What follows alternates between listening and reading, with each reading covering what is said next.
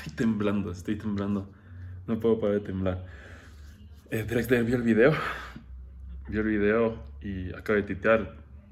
Son dos emojis, las manos de arriba y un corazón, pero solo pensar que, que lo vio ya, no sé, me puedo temblar. Me puedo temblar. Qué madre, no puedo controlar la emoción. No sé, no sé más que decir, no sé qué más decir. Este video, ustedes verán esto, esto fue el lunes de la noche. Y ya, ya, y esto ustedes lo verán el próximo lunes. Pero qué hijo de madre. Qué hijo de madre. Qué hijo de madre.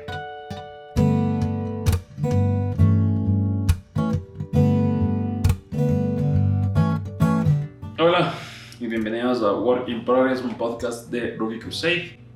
El día de hoy va a ser un capítulo especial porque hoy es mi cumpleaños. ¡Yay! no, tengo muchas ganas de grabar este video. Me moría de ganas de grabarlo la semana pasada. Dije, bueno, esperemos. Saquemos el video de Drexler. Y pues, como habrán visto al inicio del video, Drexler vio el video y mandó un corazón. Me imagino que supongo que le gustó y ya con eso es suficiente. Y la idea de este episodio era un poco creérmela, creerme de que ya soy youtuber.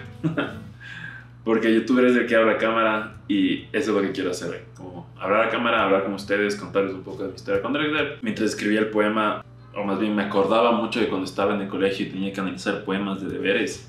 Y decía, este profesor, o sea, este poeta es un imbécil porque cómo complica tanto la cosa en vez de decirlo simple y más fácil para interpretar y hacer los deberes. Pues así me siento un poco después de hacer ese poema, porque leí y decía, ok, creo que esto no se va a entender. Y siento que me va a tocar explicar, pero el explicando un poco mata el sentido de la poesía. Entonces la idea es un poco contarles mi historia y historias alrededor de Drexler y tal vez eso hace, vaya a hacer que sea más fácil entender el poema. Dejaré el link del video siempre por aquí, saben. Y eh, pues la idea es que vayamos escuchando el podcast, perdón, vayamos escuchando una a una las canciones de y mientras les voy compartiendo qué siento con cada canción o lo que aprendí o la historia detrás de cada canción y por eso y por qué estas canciones fueron las que inspiraron el video anterior. No creo que puedo poner las canciones por copyright strikes, me bloquean la página, esas cosas. Pero yo voy a estar escuchándolas y puedes ir escuchándolas conmigo. Tendré aquí en la pantalla, pondré acá, pondré aquí. Saldrán ahí las canciones que vayan reproduciendo, así puedes escuchar, podemos escucharlas juntos. Feliz cumpleaños a mí, salud. No le digan a nadie, pero esto tiene gin. La primera canción se llama Mi guitarra y voz, la primera canción con la que empieza la playlist. Y es porque es la primera canción que yo escuché de Drexler. Como le contaba en el anterior video, yo conocí a Drexler en eh, un paseo con un amigo que me lo presentó que se llama Gabriel Morán. Suena como si lo conocí en persona. Escuché por primera vez su música en ese momento en mi vida yo estaba viviendo en una residencia universitaria, de salir de mi casa donde escuchábamos todos como una misma música, unos mismos sonidos, y pasar a una residencia universitaria donde tienes gente de, todas las provincias, de, de, diferentes ciudades, y cada uno con sus gustos musicales distintos. Un poco empezó a mí a generarse esto, ¿no? de, abrirme a escuchar más música y nueva música. Y en eso, pues, este amigo me lo presenta. Estamos en un paseo, íbamos al, al, al norte del país de Ecuador, un sitio como que se llama El Ángel, un bosque de Boilepis, un árbol chéverazo, que hace un montón de frío. Y manejando en la carretera, él dijo, no, voy a poner este disco, esta música. Y nos pone esta primera canción. Y creo que esa canción para mí fue un impacto de, de arte. O sea, el, el, escucharle solamente la letra, que es estas palabras que se juntan. Y es súper bello, súper artístico. Tengo aquí mis notas para no hablar tonteras. Entonces, a, partir de, escucharle este como de, apreciar el arte detrás de su música mi guitarra y voz es un sonido que está solo la guitarra. Y es muy sencillo en, términos como de producción musical pero es, increíble. Y creo que eso fue lo primero que me esta fue la primera canción de la que escuché. Y, este coro no hay tantas cosas yo solo preciso dos. Es muy bello no sentirlo. De verdad necesitamos más. Era un paseo en el que íbamos sin mucha plata ni siquiera teníamos una carpa con que dormir, ni teníamos un hotel a donde llegar, sino que íbamos un poco a la aventura a ver lo que iba a pasar. Entonces, esta primera canción para mí fue como ese despertar artístico hacia Dresden. Claro, acabamos de escuchar esta primera canción y me dijo como, wow, me dice, sí, les voy a poner la siguiente canción.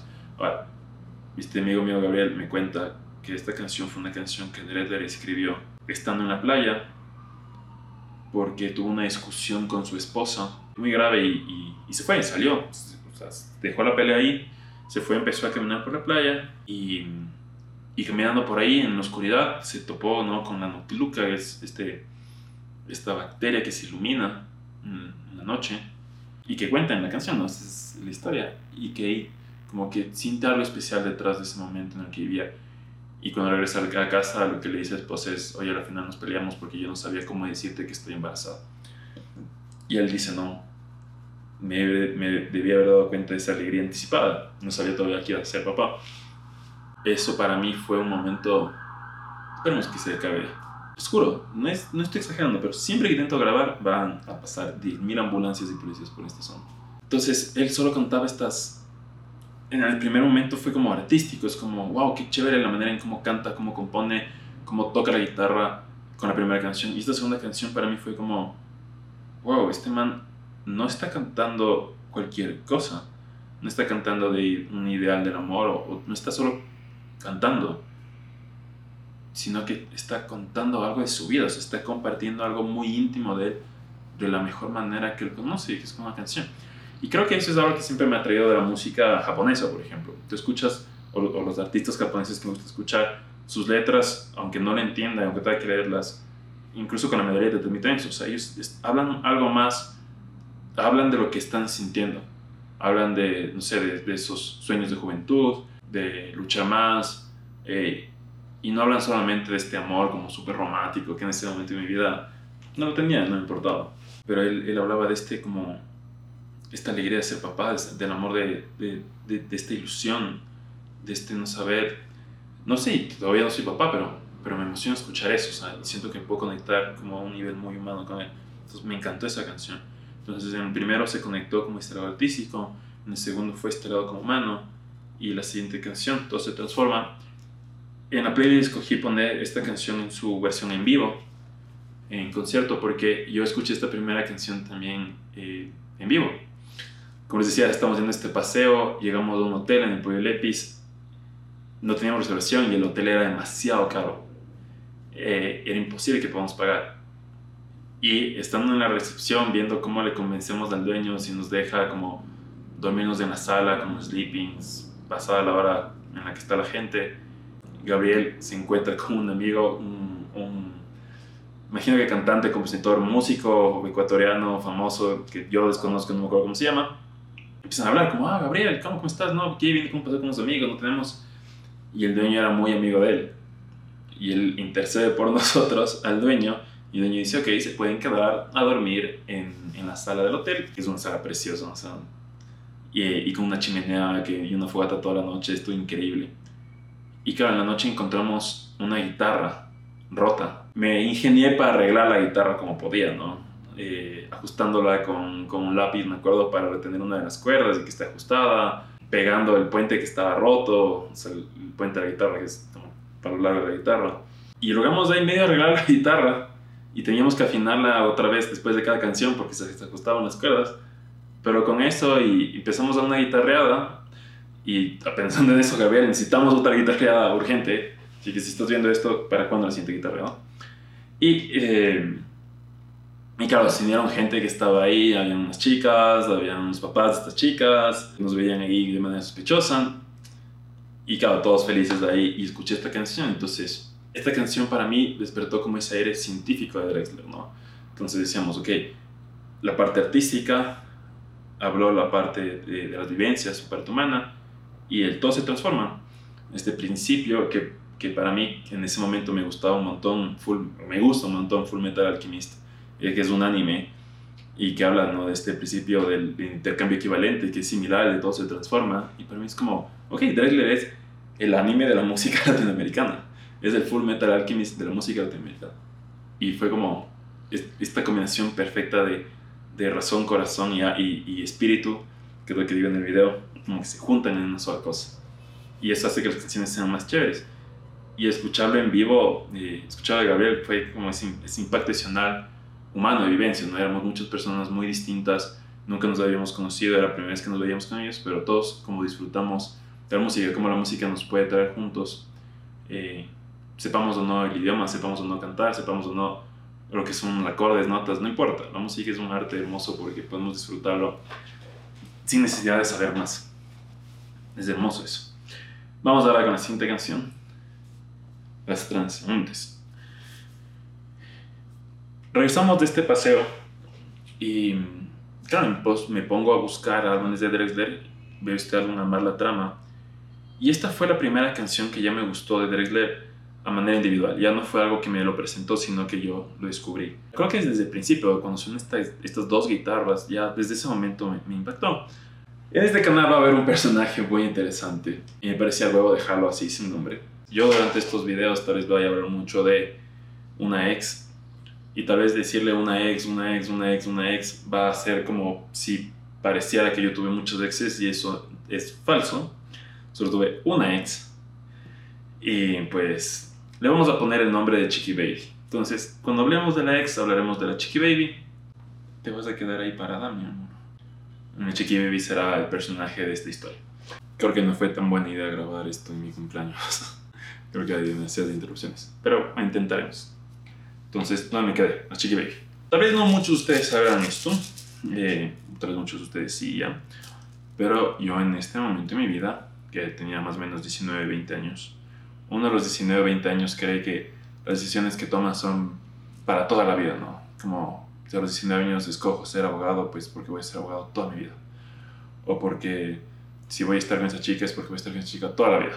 Al menos así pensaba yo. Y en ese momento de mi vida yo había decidido ser numerario. Entonces, como numerario del Opus Dei, eh, no podía salir con chicas, no podía, me había comprometido a no casarme, a vivir el celibato apostólico. Entonces yo escuché esta canción en un momento, o, esta canción me lleva mucho a este momento en el que yo me enamoré de una chica en ese estado. Una chica, entonces tiene este aire de, de amor prohibido, y también en ese momento de mi vida yo sentía que no tenía mucho valor. Que no, no. Sí, no tenía mucho valor. Así de simple. Tal vez algo que tú también lo hayas sentido, ¿no? Sientes de que. De que no tienes valor. O sea, de que no ves nada bueno en ti. Y esta canción habla, ¿no? De qué es lo que viste en mí, qué es lo que viste en mí. Y para mí era eso. Es como. Escuchaba a ella decir. O sea, yo quería decirse a ella, a ella eso. Como, ¿qué es lo que viste en mí? ¿Qué es lo que viste en mí? Eh, fue una relación sui generis de como dos semanas en la que trabajamos juntos en un proyecto universitario que se llamaba El Cóndor de Oro. Ese proyecto fue lo que me enamoré de la publicidad inicialmente y quería ser publicista. Ya después de amor se perdió. Y el de la publicidad también. Claro, yo tenía ese enamoramiento y escuché esta canción que es lo que viste en mí y me sentía como este insatisfecho. Y en la canción también dice algo muy importante, muy interesante, que es, eh, y yo sigo aquí sin encontrar mi centro y para mí eso era también el tema de estoy aquí en el Opus Dei, estoy aquí viviendo en un centro, las casas en el Opus Dei se dicen centros, estoy viviendo aquí en un centro, pero no, no, me, no me, hallo, no me encuentro aquí, no, no, no me siento que soy yo, eh, independientemente de ella. Eh, y, sentía eso en la canción, que, me reflejaba y decía mucho lo que yo sentí ese rato, como yo sigo aquí y no encuentro mi centro, y además tengo esta man que no sé qué es lo que ve en mí, pero ve algo en mí. Entonces, tiene mucho vinculado con esta canción. Vamos a la siguiente canción, que es Donde Fluir. Regresando con Esther Chiqui Baby, ella, yo sabía muy poco, ¿no? Imagínate que conozcas a una mujer dos semanas, lo poco que puedes aprender de ella es lo que se te queda. Y una de las cosas que ella siempre repetía es que le cantaba bailar y que hacía danzar.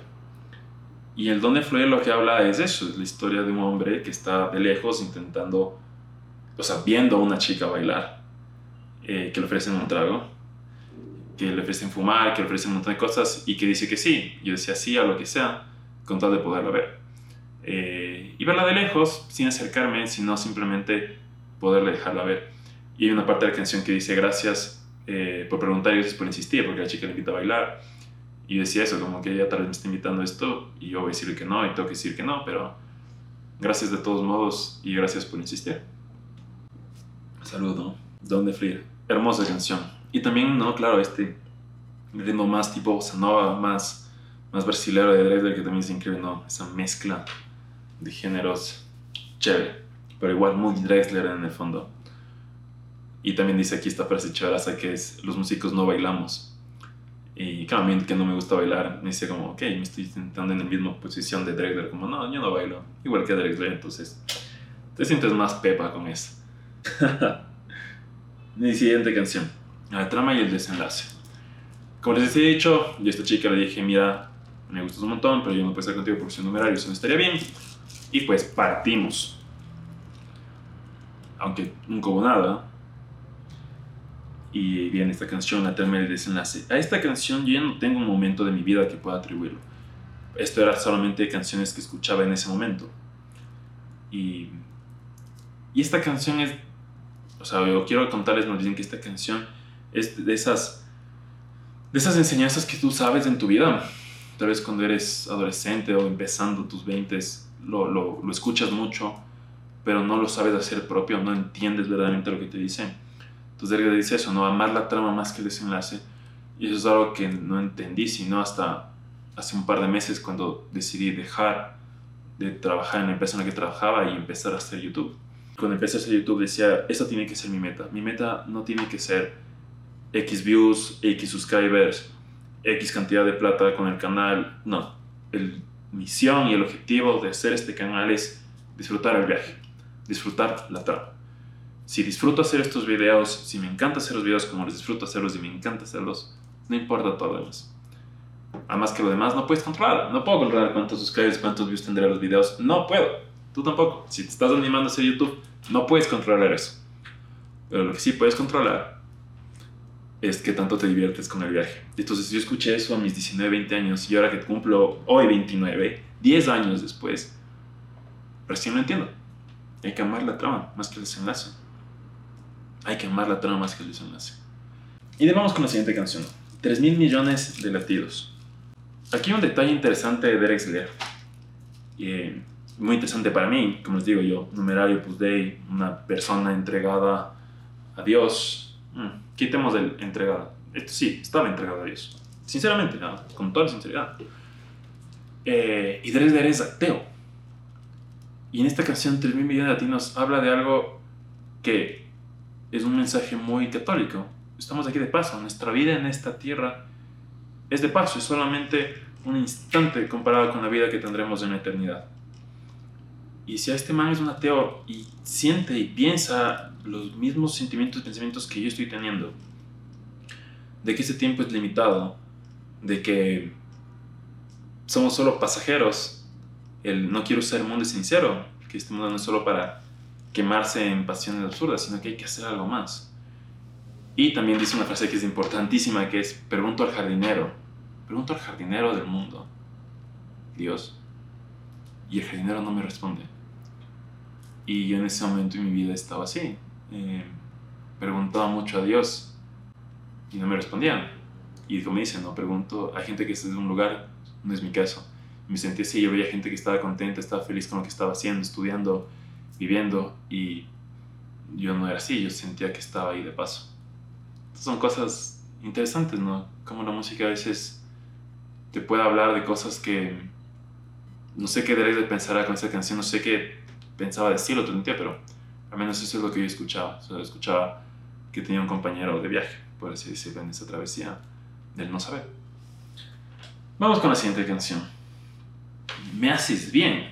Entonces, aquí la historia se pone interesante porque llegó un día en que dejé de ser numerario, tomé la decisión, veía que Dios no me quería por ahí más.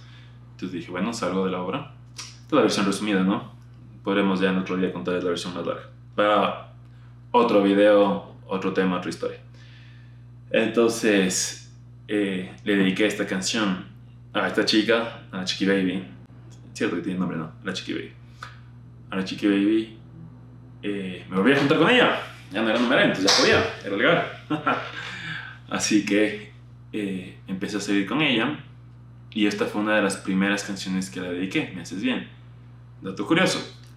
A mi novia, en ese entonces, a la Chiqui Baby, le caía pésimo, pero no mal, pésimo, el amigo que me presentó a Entonces cuando le hice escuchar Drexler, él decía, no, es que el Gabo me enseñó Drexler ah, le daba asco. Y le dediqué esta canción. Entonces, obviamente, no le gustó. Entonces, tal vez esta fue de las primeras canciones que pude dedicar a alguien. Interesante, ¿no? Qué bonito. No sé si tú te acuerdas como esa primera canción que dedicaste. Y hablando de dedicar canciones, siempre hay esta carga pesada de como, ah, dediqué una canción y cuando ya corté, como que esa canción ya no se puede usar, ya no puede escuchar porque es esa persona. Y yo me pasó eso. Cuando yo terminé con la Chiqui Baby, todas las canciones que tenían un poco de historia entre nosotros, nos habíamos dedicado o que habíamos escuchado juntos, todas esas eh, tenían una playlist con todas esas canciones y le cambié el nombre de la playlist por Canciones para recordar olvidarte. Que me parece que suena increíble. Eso puede ser el nombre de un álbum. Para recordar olvidarte. Y pasaron unos años, unos cuatro años. Me acuerdo que veía la playlist, veía la playlist y decía como, es absurdo vender esta playlist, ¿no? Como que sigo anclado de este pasado que no existe y de verdad ya ni siquiera de verdad no me importa. Y dije, me estoy probando estas canciones tan chéveres. Y dije, al diablo. Entonces, borré esa playlist. Me acuerdo pocas canciones de esa playlist. Seguramente esa canción estaba en esa playlist. Y, y ya nada, son solo canciones que ahora disfruto. Ya ni siquiera me acuerdo. Ah, un detalle curioso.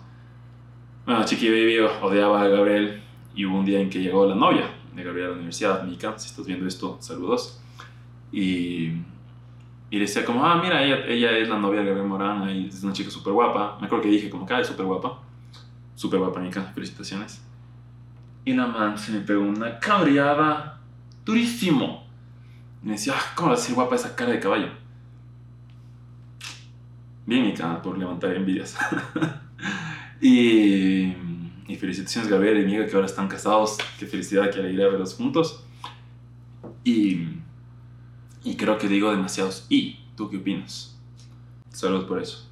Y bueno, creo que no era buena idea decirle que ella era novia de la persona que odiaba y que además me odiaba por estas canciones que yo las hacía escuchar. Entonces tal vez fue estúpida de mi parte, pero bueno, ya está. Pasamos a la siguiente canción, Universos Paralelos. Ya este fue un álbum que para mí tenía mucho, mucha expectativa, ¿no? Yo estaba escuchando Derek Led y este era como su álbum nuevo, que salía justo en ese momento.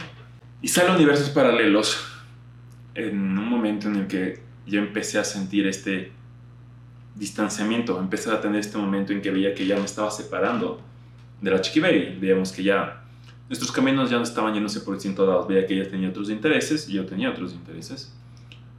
Y esta canción habla de estos universos paralelos y sentía eso como nos estamos volviendo universos paralelos. La canción es romántica y habla de no saber qué hacer con estos universos paralelos y que quieres estar con ella, pero había otra realidad en la que no iba a estar con ella creo que sembró esa semilla de, de la duda de estar o con ella y pues como saben, una historia no terminé con ella. Creo que podría decir que para mí Universos Paralelos también fue un forzar el amor, ¿no? El decir como, no, estoy con esta chica y tengo que estar y, y bueno, mi papá tuvo solo una novia y esa fue su esposa y mi papá la conoció desde que tenía 12 años, mi mamá 9 y mi papá esperó todo ese tiempo hasta poder salir con ella a los 19. Y claro, eso te infla y dices, como yo quisiera eso de mi papá también, tan chévere. Y entonces a intentar forzar algo que ya no está, que ya no hay, ¿no? Tenaz. Pero bueno, vamos a la siguiente canción, al otro lado del río. Esa canción a mí me lleva mucho a un... No me acuerdo del año, soy pésimo para los años. Pero fue el último año que estuve con ella, con la chiqui baby. Yo, con mi hermano Benjamín y otros y otra gente, eh, fuimos a ayudar a, unos gente, a gente pobre. En, me creo, creo, creo que era la provincia de Chimborazo. Un pueblo perdido en medio, pueblo es mucho, unas casas en medio de la montaña a distintas alturas, en unas quebradas tremendas, gente muy pobre, mayor, con enfermedades mentales, muchos que no tenían nada. Y fuimos ahí a construir casas con mi hermana y otra gente más fuimos ayudarles. Y eso fue algo que ella no quiso ir, no quiso hacer. Entonces empezó a haber este distanciamiento.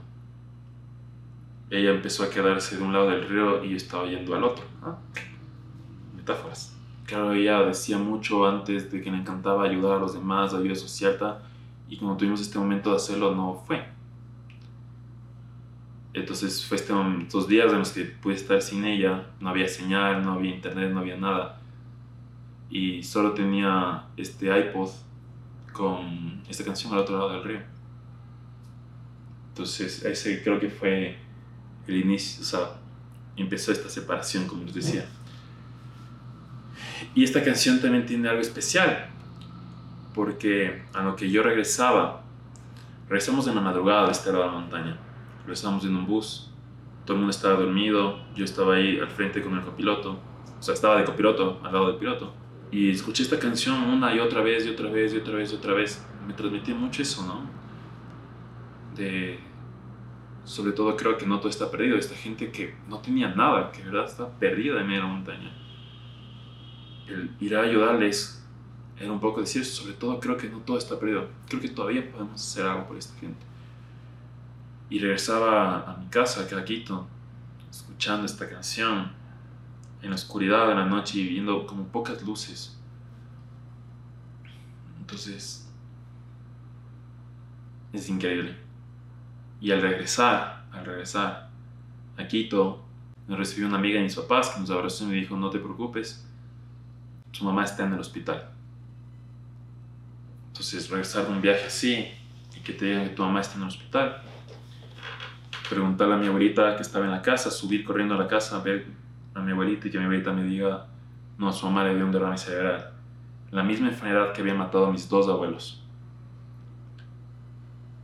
Y está en esa incertidumbre y esa canción para mí es eso, es regresar esa, ese momento de incertidumbre de qué puedo hacer por la humanidad, de enfrentarte al dolor, a la muerte, al, a las posibles enfermedades de los demás, eh, esa impotencia de no puedes hacer nada estuvimos construyendo casas, pero hicimos tan poco por esa gente y no podíamos haber hecho más, no podíamos hacer más, ni tiempo, ni plata, y con mi mamá igual, no podía hacer más. Entonces al otro lado del río es, no sé si esto saben, bueno, si ven el video, no. Al otro lado del río esta canción que Dre escribió para el diario de motocicleta, que ganó el Oscar, el único Oscar que ha ganado una canción en español. Y no le dejaron cantar su propia canción. Y Antonio Banderas y Santana cantan y tocan la canción que suena terrible comparado con la belleza que es la canción. En realidad no refleja para nada ese sentimiento, esa mezcla de, de, sabor, de, desesperanza y esperanza, de esa inquietud humana que Derek sabe cantarla tan bien, de ese dolor y sufrimiento y esa esperanza a pesar del dolor. Y, y de lo que hace Dresler me parece que es increíble levantarse y no dar discurso, sino cantar su canción. Que su canción hable lo que, lo que tiene que decir. Es como un agradecimiento a la canción a la final. Eso fue lo que hizo la canción, lo llevó hasta ahí. Qué hermoso. Cuando empecé a hacer este canal yo tenía una duda muy grande. Las referencias que yo tengo para este canal son todas en inglés. Gente como Capitán Christian, Nerdwriter, Wisecrack, estos canales como filosóficos de video ensayos, compartir cosas que nos gustan de la infancia. Y todos son en inglés. Entonces cuando yo decía este canal lo voy a hacer en inglés. En inglés la referencia que tengo idioma lo voy a hacer. Al final decidí, no, mi idioma es español y tal vez en español falta esto, que en inglés hay, pero en español no hay. De hacer este tipo de ensayos. Dije, ok, lo voy a hacer en español entonces. Y, y, lo quiero hacer en español y lo voy a hacer en español y empecé a hacer en español y la idea es en algún momento tal vez sacar acá en inglés, quién sabe. Pero decía, si lo voy a hacer en español, quiero hacer algo que solo pueda hacer en español, que solo se pueda disfrutar en español, que, que, que se sienta eso de, de que esto, es, esto está en español porque solo en español se puede disfrutar. La idea de hacer el video de Dresler viene de eso, ¿no? Estaba yo haciendo el video de Zelda y me salió una notificación que decía Dresler ensayo. Hice clic, en, el, me salía en el Facebook y fue un ensayo en vivo que hizo Drexler justo antes de la presentación de su última canción. Y dije, Drexler, Drexler es, Drexler es ese artista en español, que solo hay en español, que canta en español, que aunque ha, ganado fama y todo, no deja de cantar en español. Claro mucho de sus, raíces, de, de sus raíces, de quién es, de su identidad en español. Y que hace cosas que solo en español se pueden hacer. La décima, como explico en el video, y por eso quise escribir todo el poema en décimas, porque la décima solo hay en español. Y decía, ahí está, esta es la solución. Este es un video que solo puedo hacer en español, que solo puede existir en español, porque la décima y esa rima y esa poesía no se puede traducir al inglés, es imposible. Qué alegría y qué alegría me da que Drake hayas podido escuchar esta canción. De verdad. Me voy a decir que me dio esa valentía de hablar en español y que él haya ganado un Oscar, que es como el premio más alto en el cine, eh, con una canción en español, me dice a mí eso, como, no importa si estamos haciendo este canal en inglés o en español, lo importante, porque aquí cada uno tiene sueños, ¿no? Y sí sueño que este canal sea muy grande y sería hermoso. Igual, lo importante es disfrutar la trama más que el desenlace, pero que sí se puede. Sí se puede llegar a tener uno de los mejores canales en español y que todo el mundo lo disfrute en español. Así como hay canales súper grandes en inglés que todos disfrutamos en inglés. Ese es el sueño. Un canal tan grande y que la gente lo disfrute en español. Que es mi idioma, así es como hablo. Amo el inglés, me encanta ese idioma, pero no es mi idioma. Mi idioma es el español. Deseo. Y esta canción es la única canción del playlist que no es la versión de Drexler. Aquí pongo la versión de mi primo, mi primo gemelo Chivis, que canta con Gabriel Morán. Es una canción interesante, no deseo, pero de la letra no me habla mucho. A mí me habla de esa conexión que tuve con Chivis. Nos conectaba algo que los dos vivimos, tal vez no al mismo tiempo, pero que nos podemos entender, que es terminar. Entonces yo terminé con la Chiqui Baby, él terminó con su novia, y esta canción es una canción que le canta a su ex para recuperarla. No funcionó. Entonces, eh, el que ya no tenga novia, el que yo no tenga novia, nos hizo que empecemos a salir un montón juntos, que compartamos un montón de cosas juntos, y he aprendido mucho de él. Entonces, esta canción es como, y la pongo en playlist como para agradecer a Chis por todo lo que me enseñó y me sigue enseñando. Vamos a la siguiente canción. Habitación 316. Salgo de la universidad, corté con la Chiqui Baby, salí de la universidad. Aquí un pequeño detalle. Me gustaría decir que no me gradué de la universidad que dejé la universidad porque eso sonaría más chévere para así una biografía de un youtuber, pero no, sí, me gradué de la universidad y con buena nota. Ah, una de las mejores frases que he escuchado de un cura ha sido cuando le preguntamos, padre, ¿usted fue abanderado? Me dijo, no, yo no tengo esa mancha en mi historial. Lo mejor que he escuchado en mi vida. Te decía, yo tampoco quiero esas manchas en mis historiales. Hubiera sido mejor que abandone la universidad. Pero bueno, aquí nuevamente tengo que llamar a Gabriel. Gabriel que escuchaba de, de estas canciones yo no sabía de, de, de, N, del proyecto N de Drexler, que este proyecto de mezclar tecnología con música y que Drexler sacó una aplicación con tres canciones combinatorias, son canciones que tú puedes ayudar a componer a Drexler mientras se hace la canción, tú vas metiéndole mano, usando la tecnología. Y a mí me cuenta esto Gabriel en un momento en el que yo salía a empezar a trabajar, y claro, en el mundo de la publicidad era el boom de usemos nuevas tecnologías, que todavía está entonces hay que hacer apps, hay que hacer páginas web, hay que hacer tal. Y si Drexler, también lo está haciendo. Este cabrón no solamente es músico, el man está haciendo todo lo que pueda, no se está limitando a nada. Y yo aquí haciendo publicidad y respondiendo a mensajes de Almacenes Japón, que en ese momento era community manager de Almacenes Japón y otras, eh, Chocolates Jet, ya no me acuerdo de otras marcas más. Ya estaba en Maruri, ¿no? la empresa que más premios de Cannes tiene en Ecuador. Entonces estaba como en mi dream job, lo que había soñado por cuatro años de universidad. Llegué a ese momento y escuchar a Drexler, decía como, no, ¿qué estoy haciendo? Entonces, ahí voté, renuncié, renuncié a ese trabajo. Y bueno, mi esposa aquí me trajo una gran sorpresa. Ay, qué cool. un pastel de One Piece. déjalo aquí. Y tiene un, el Jolly Roger arriba. Déjalo aquí, déjalo aquí. Oh, mi amor, gracias por esto. Te mando mi mami. Ah, gracias suegra, gracias suegra. gracias suegra por esto. Gracias.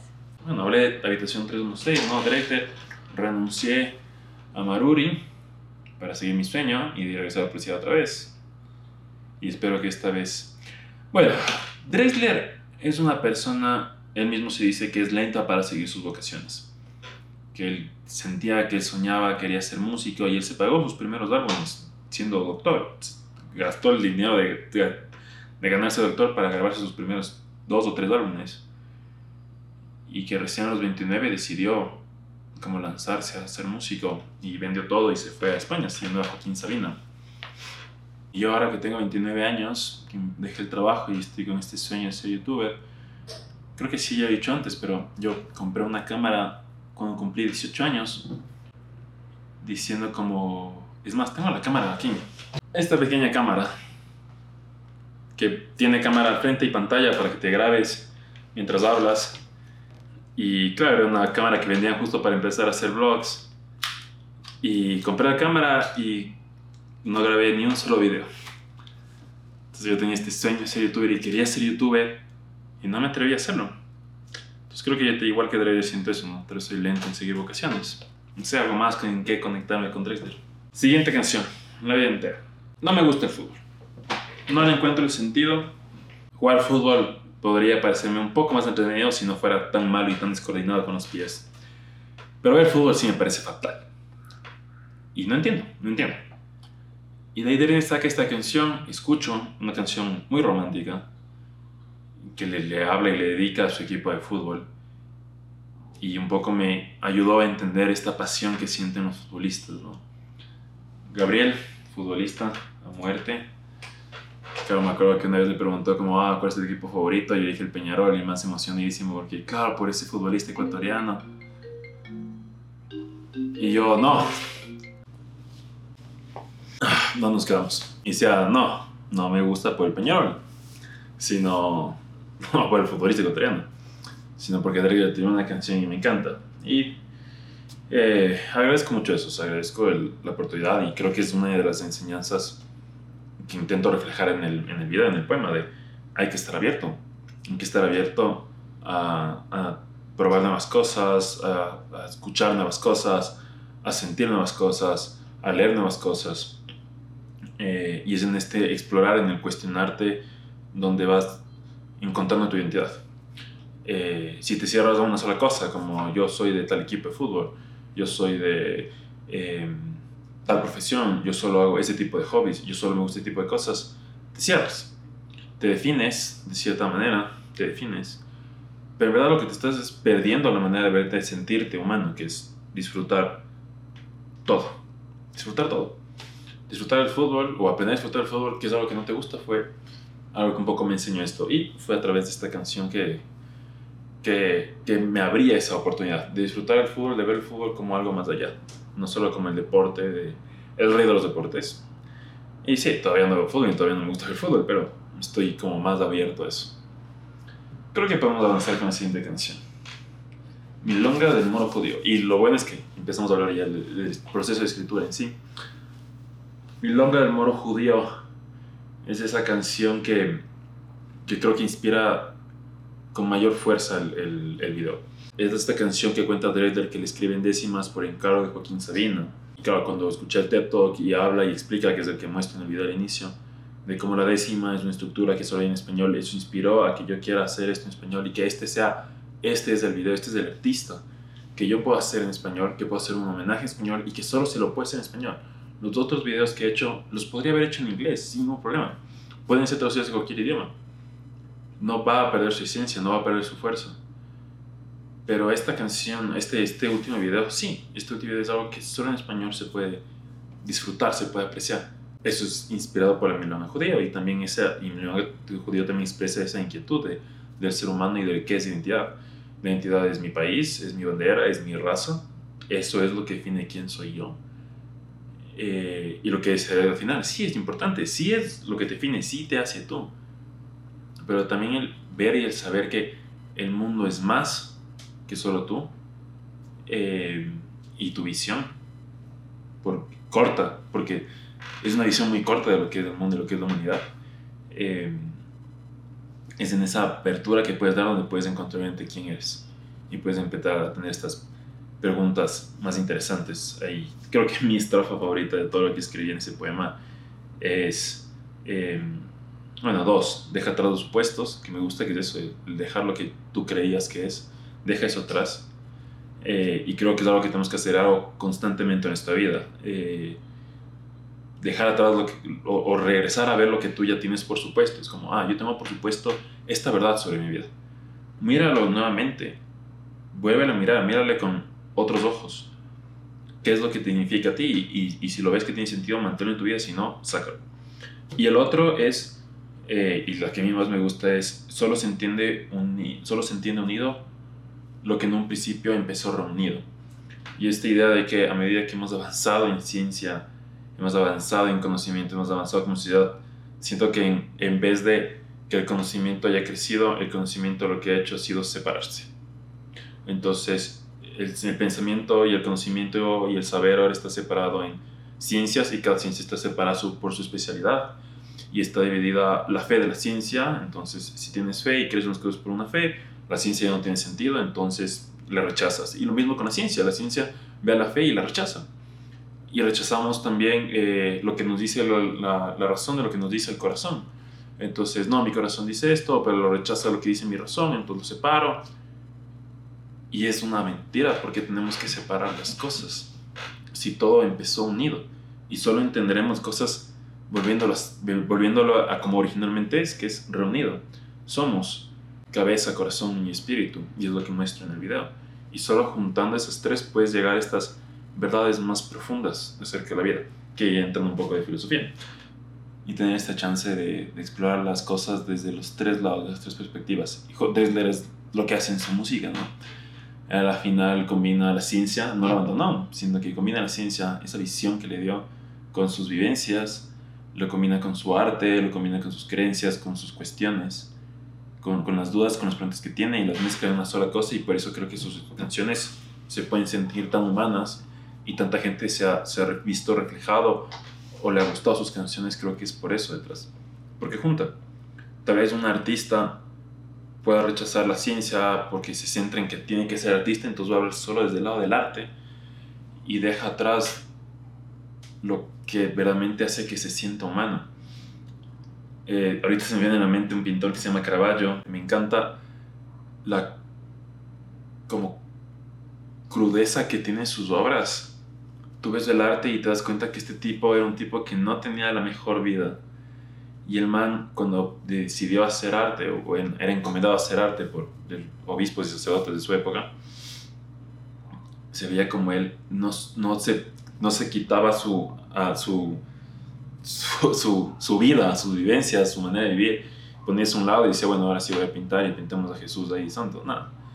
Él decía como él llevaba cargando todo ese todos esos pecados, por así decirlo, toda esa vida que tenía y la había reflejada en este claro oscuro, en esa técnica, ¿no? De sombras y luz. Y, y es impresionante. El siguiente disco, Saravidas de Hielo, es un disco que ya no le presté atención. Mi vida ya me llevó por otros lados. Empecé a escuchar otra música, un poco de Heather detrás.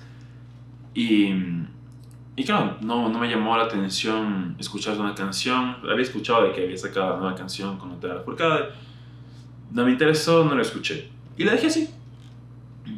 Hasta que, no sé por qué razón, no me acuerdo en qué circunstancia escuché la canción, la siguiente canción de playlist, que es, pongamos que hablo de Martínez. Haciendo yo el anterior ensayo, el de Zelda, editando, claro, ya tenía tanto a la cabeza de Zelda, Zelda, Zelda, Zelda, que me puse a escuchar otras cosas mientras editaba. Y eh, me llegó una notificación que del canal de Drexler, decía Drexler ensayo. Me llamó la atención, hice clic. Y claro, este ensayo en vivo que hacía Drexler preparándose para los conciertos que ahorita está dando.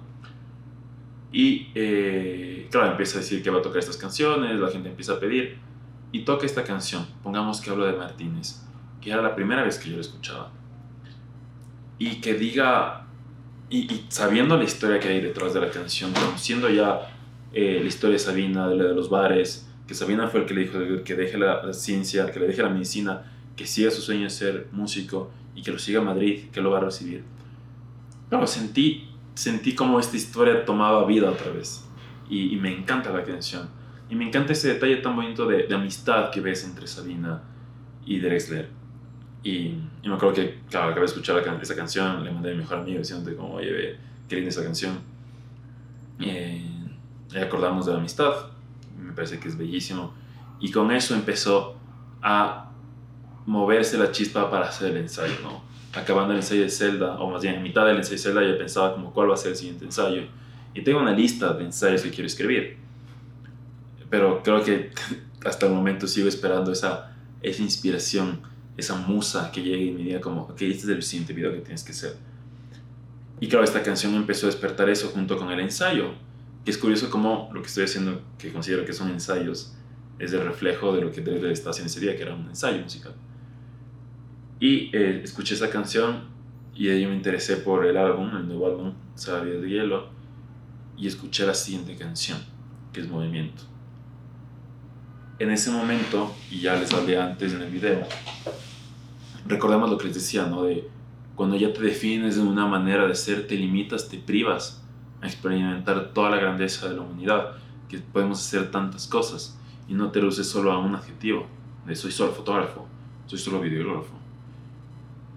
Y llega movimiento, empiezo a escuchar y, y, antes de poder ponerlo en palabras o, la manera cruda en cómo yo decía esto es cuando tú te defines, te mueres. Porque te, te mueres, te mueres, porque ya no estás capacitado de experimentar nada más. Y cuando escucho esta canción de él y escucho ese final en el que dice, si quieres que algo muera, déjalo quieto. Dije, ok, Derek está, está, diciéndome con esta canción exactamente lo que estaba pensando estos últimos días, mientras editaba el video de Zelda, mientras me estoy cuestionando acerca de mi identidad, sobre hacer o no YouTube en español, sobre si empezar a traducir los videos, sobre quién soy yo. Y escuchar esto que el, el decir como, bueno, me voy a cerrar mi canal solamente a hacer anime y videojuegos. O puedo expandirme a algo más y Drexler dice esto, no, si quieres que algo muera, déjalo quieto. Y si es lo mismo que yo estoy diciendo de, si te defines, te moriste. Entonces, hay que seguir en movimiento. Eso es lo humano, seguir en movimiento, seguir cambiando, siguiendo preguntando, siguiendo aprendiendo. Creo que este canal más que se sienta aún eh, cosas que enseño, que no considero para nada que en la capacidad de enseñar, creo que es más bien cosas que yo quiero compartir porque estoy aprendiendo. Y esa frase, no, si quieres que algo muera, déjalo quieto. Creo que eso es lo que me pasó también en el trabajo, ¿no? Creo que me quedé quieto. Creo que ya llegué a una posición en la que ya sabía un poco las fórmulas, lo que funcionaba, lo que no funcionaba, y me quedé quieto. Entonces, si tú estás ahí trabajando y te sientes que estás quedándote quieto, muévelo. Tal vez no tengas que renunciar, como dice yo, pero cuestionate, siempre. Intenta aprender. Siempre intenta moverte. No te quedes quieto. Y después de la canción Movimiento, claro, tenía esta idea acerca de, bueno, el, el ensayo podría ir por aquí, este debe ser la onda, pero faltaba esa chispa, tal vez de que, empiece a ya como hacer que la, que la idea corra. Y ahí escuchó Telefonía por primera vez, sabía que era la canción que ganó los Grammys, no la había escuchado antes nunca. La escuché en un desayuno con mi esposa, estamos despiertos, estaba preparando un desayuno, mi esposa también. Y cuando empieza esta parte del coro, ¿no?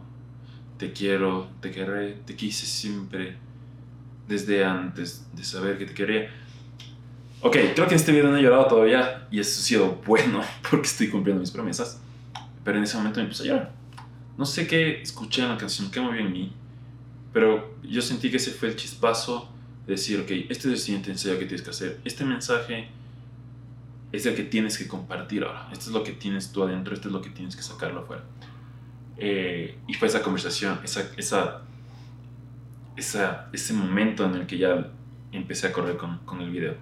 Eh, me acuerdo que ese momento como verse a mi esposa, nos pusimos a bailar un rato.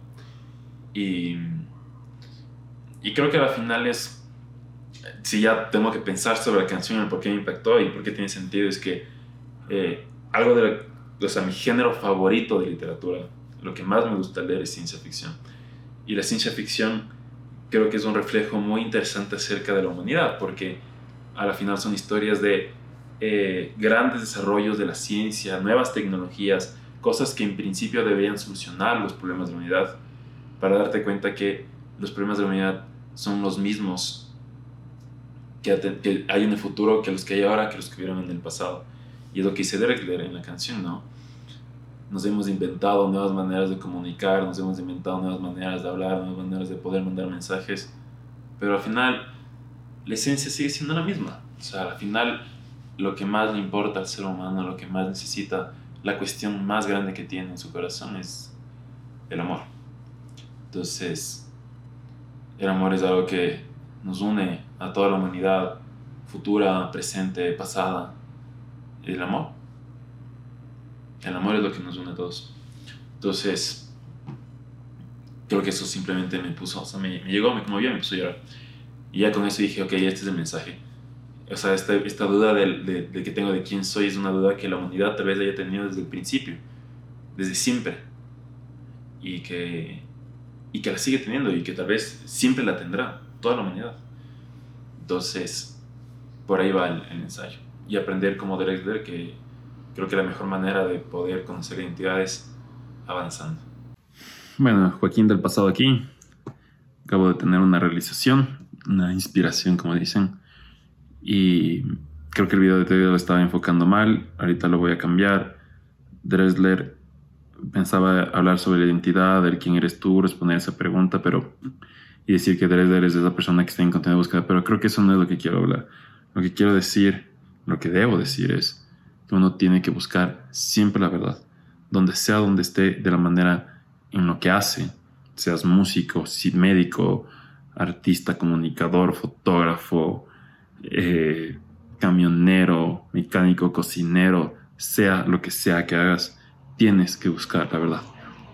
Y la verdad, y tú puedes llegar a la verdad a través de lo que haces, si, lo haces con sinceridad y lo haces abierto a las respuestas. Así lo puedes hacer. Porque la verdad, la verdad es mucho más grande que, y la verdad no se, no se puede reducir a solo ciencia o arte o religión o, o, o cualquier otra llama del conocimiento. La verdad como es más grande. La verdad es mucho más grande. Las verdaderas verdades, las verdades profundas, la verdad es mucho más grande y no puede reducirse a, a cosas tan pequeñas. Tienes que abrirte para poder entenderlo todo. Y eso enseñó Dresler, mezclando ciencia y arte, razón y corazón. Ahora, ya con la idea del ensayo empezando a construirse, eh, claro, desde el principio dije como que voy a hacer esto como una décima, entonces la decisión que tomé fue eh, voy a tener como dos pantallas. En una pantalla voy a tener escrito como las ideas que quiero a manera de párrafo ahí normal y aquí al lado va a ser como cómo lo voy a traducir a verso. Y eh, al final eso hice, o sea, ordené todas las ideas de más o menos esta es la estructura y este es como el hilo conductor con el que quiero ir desarrollando cada idea y esta es la manera en cómo lo voy a hacer. Eh, y así fue como iba leyendo párrafo, iba construyendo. Y claro, mientras vas, igual que como cuando editas un video, cuando editas un, un, ensayo, te das cuenta de que, ok, este párrafo creo que funciona mejor antes o después, o esta oración funciona antes o después, y vas corrigiendo esos, esas cosas pequeñas, esos detalles. Y lo mismo pasó con el poema. Empecé a escribir versos, eh, contando así con cada rima y, y utilizando un, una página web de, de, palabras que terminan en, dos palabras que terminan en endo, palabras que terminan en ato, palabras que terminan en, para así encontrar y poder escribir, porque soy pésimo para rimar. Y siento que mi léxico es muy limitado. Entonces, me sirvió mucho la tecnología para eso. Eh, por si te interesa saber. O estás interesado en escribir poemas. Una buena herramienta que utilizar. Entonces, eh, se fue editando, se fue formando el video, eh, el poema. Hubieron versos que escribí y que dejé fuera. Porque, claro, tenía, tenía un verso principalmente dedicado a que Drexler haya dejado Madrid y se haya ido con Sabina, pero la rima no estaba quedando bien, sentía que no respondía bien a la pregunta, se, se sentía que era como un paréntesis dentro de todo el poema, entonces al final lo saqué.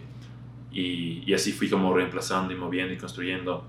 Y había unos párrafos que empezaban desde el inicio, otros que empezaban en el medio, otros que empezaban en el final. Y fue, fue, fue bastante poco estructurado ya la creación del poema, pero lo que sí estaba bien estructurado era la idea que quería contar y el orden que quería contarlo. Y mientras estaba pues haciendo ya eh, el poema, acabando el poema, sale la siguiente canción de la playlist que es La guerrilla de la concordia. Y la guerrilla de la concordia, claro, tiene estos dos elementos que podemos hablar. Por un lado, que habla de, del amor, que es con lo que yo terminé sacando en telefonía de esto es algo que la humanidad siempre ha deseado y que siempre lo va a tener que seguir buscando. Pero eso no fue lo que más me llamó la atención. Para mí lo que más me impactó fue desde cantando gospel. En el anterior álbum, Sabías de Hielo, Dredder exploró toda la guitarra, que es el instrumento con el que se siente salvo, porque es su instrumento. Eh, y dejó atrás la guitarra, completamente. Y La Guerrilla de Concordia es una canción sin guitarra, es una canción que utiliza solo piano y batería o, o, tambor, que son instrumentos con los que él, bueno, sí, ya tiene efemeridad y ha aprendido a tocar piano de pequeño, pero que él no toca así con mucha precisión. Y, y con un coro de gospel que es algo que nunca he utilizado antes, en un ritmo y en un género de música que él antes no ha explorado y que lo está haciendo. Entonces sentía que esa, esa como confirmación de Drake de decirme, brother, lo que estás diciendo acerca de mí en este video, porque al final me inventé un diálogo entre que yo le pregunto a Drake y Drake me responde, y eso es el poema, si lo lees así. Es una, décima de lo que yo pregunto y una décima de lo que me responde. Y siento que con esta canción me confirmaba mi respuesta, que yo le estaba poniendo en sus palabras, que es, uno siempre tiene que seguir cuestionándose y seguir retándose y siguiendo preguntándose y no quedarse quieto. Él podía haberse quedado quieto con, esta es mi fórmula, yo escribo canciones con guitarra, funciona y esto es lo que digo. Y él le dice, no, voy a seguir a más adelante, voy a seguir avanzando, no me voy a quedar ahí. Voy a explorar con gospel, voy a explorar ahora sin guitarra, voy a lanzarme. Me parece increíbles. Y cuando acabé de editar el poema y la animación me di cuenta de que tal vez no se iba a entender el mensaje eh, y y creo que todavía no se acaba de entender bien, porque no soy un poeta y soy pésimo para escribir poemas. Pero eh, dije, bueno, creo que si doy una introducción de cómo fue esta experiencia de... Yo quisiera preguntar a de esto y el escuchar el TED Talk y mostrar estas escenas y escribir esta pregunta en el ensayo de ¿qué debo hacer para saber quién soy? La gente y, y, tú que estás viendo este video vas a poder como entrar en el tema de, ok, este está preguntando acerca de su identidad y eso es lo que le pregunta de Veamos qué es lo que le responde. Tal vez eso ayude a que se entienda mejor que si escucha solo el poema como está. Mientras editaba, eh, bueno, yo hace muchos años atrás había visto este encuentro en el estudio, que es un show en un estudio argentino, si no me equivoco, en el que invitan a Drexler y él participa, cuenta historias y también toca, toca, toca música, toca sus canciones. En ese, en, más, en ese video fue donde aprendí que Drexler era ateo y que él considera estos estudios como sus templos. Y eh, ahí también tiene una canción y toca la primera canción que él, que él compuso, que él sacó, que él escribió. Y claro, mientras editaba, eh, me dio ganas de volver a escuchar este documental nuevamente. Entonces lo puse nuevamente en el fondo. Y hay una parte en que dice, bueno, les voy a tocar la primera canción que yo escribí, que se llama La Aparecida, y es la última canción de esta playlist y quise cerrar con la primera canción que él escribió porque fue la última canción que yo escuché. Escuché de él mientras escribía y mientras editaba. Y me encanta porque te das cuenta que Drexler ha evolucionado, ha crecido, ha cambiado, pero que a la final no se está olvidando de sus orígenes.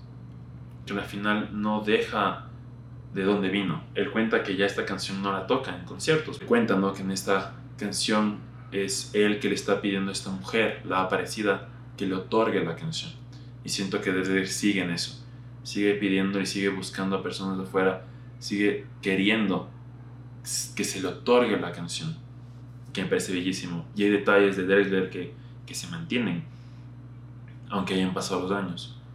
No me acuerdo quién fue el que escribió esto, no sé si Chesterton o que debería investigar más, pero me acuerdo que leí una vez que el progreso no es desechar lo anterior y sacar algo nuevo, sino es sobre la base de lo anterior dar un siguiente paso.